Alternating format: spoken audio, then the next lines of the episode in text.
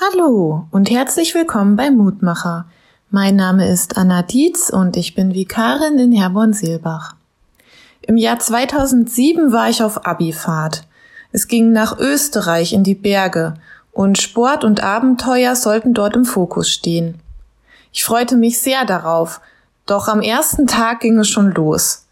Da meine beste Freundin und ich wandern gehen wollten, statt eine Mountainbike-Tour zu machen, mussten wir alleine losgehen, um die Berge zu besteigen.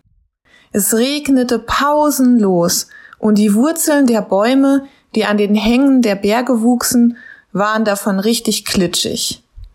An irgendeinem Punkt beschlossen wir, so kann es nicht weitergehen. Ich rufe jetzt bei unserer Lehrerin an, verkündete meine Freundin. Sie holte ihr Handy raus aus dem Rucksack wollte gerade anrufen, doch dann kein Empfang.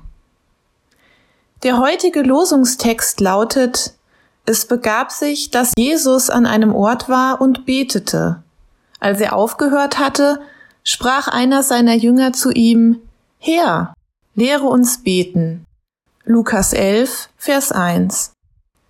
Was wird Jesus seinen Jüngern darauf wohl gesagt haben?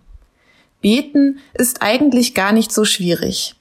Denn für das Beten braucht es keinen Ort mit Handyempfang. Es braucht nicht mal ein Handy.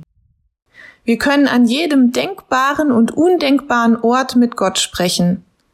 Natürlich kann man die Hände dafür falten, das Gebet mit Worten beginnen wie Lieber Vater und es mit einem Amen beenden.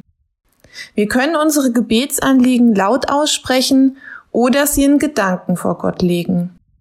Gott erkennt aber auch jedes Gebet, jedes Bitten und jedes Danken, aber auch ohne all das. Wir müssen keinen Empfang zu ihm aufbauen, denn der Empfang kommt von Gott und er ist immer da. Ich lade dich noch ein, mit mir zu beten. Guter Gott, danke, dass du mich immer hören kannst, egal an welchem Ort oder in welcher Situation ich mich gerade befinde. Danke, dass du mir zuhörst, auch wenn ich mal nicht die Hände falte oder wenn ich das Amen vergesse. Du weißt, was mich alles beschäftigt und sorgst für mich. Ich bitte dich für alle, die glauben, dass du ihre Gebete nicht erhören kannst.